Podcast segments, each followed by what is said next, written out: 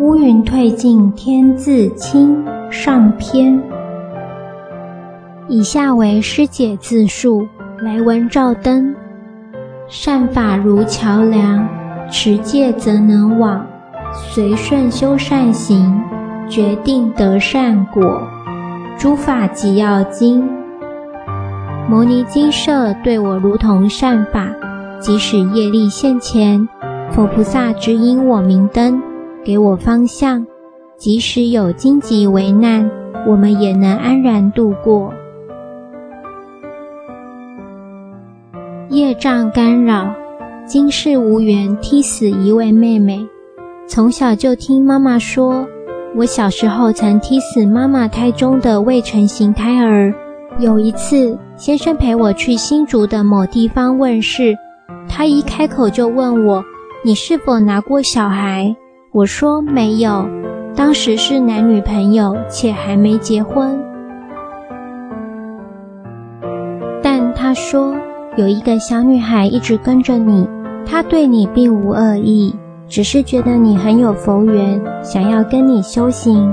当时我也跟着这位师兄办了一次很大的法会，花了五张千元钞，以为这个妹妹可以安心地投胎转世，心中的大石和亏欠。也随着这场法会而慢慢淡忘此事。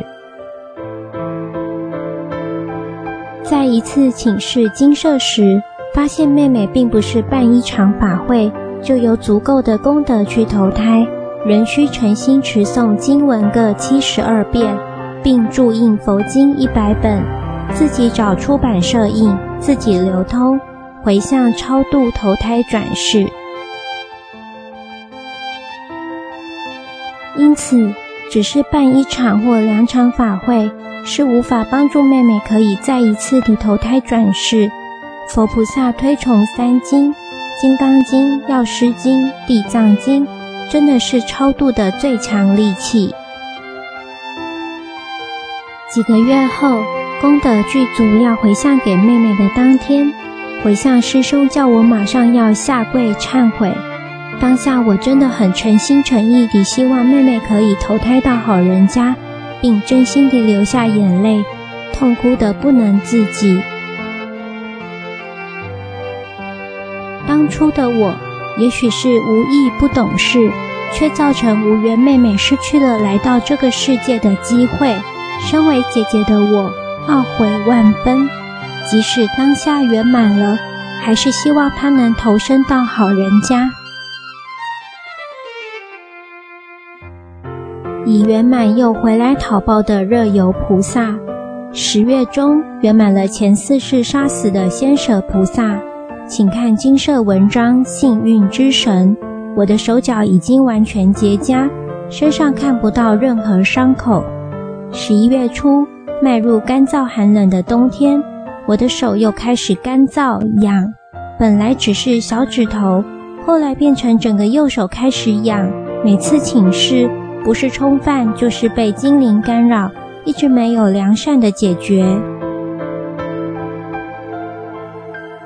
因为情况愈来愈严重，在一次请示中，发现是已请示而未回向的业障干扰。我心里想，现在目前讨报只有两条业障：无缘妹妹和前几世戴帽子的罪业。直觉敏锐的我，觉得事情并不是这么单纯。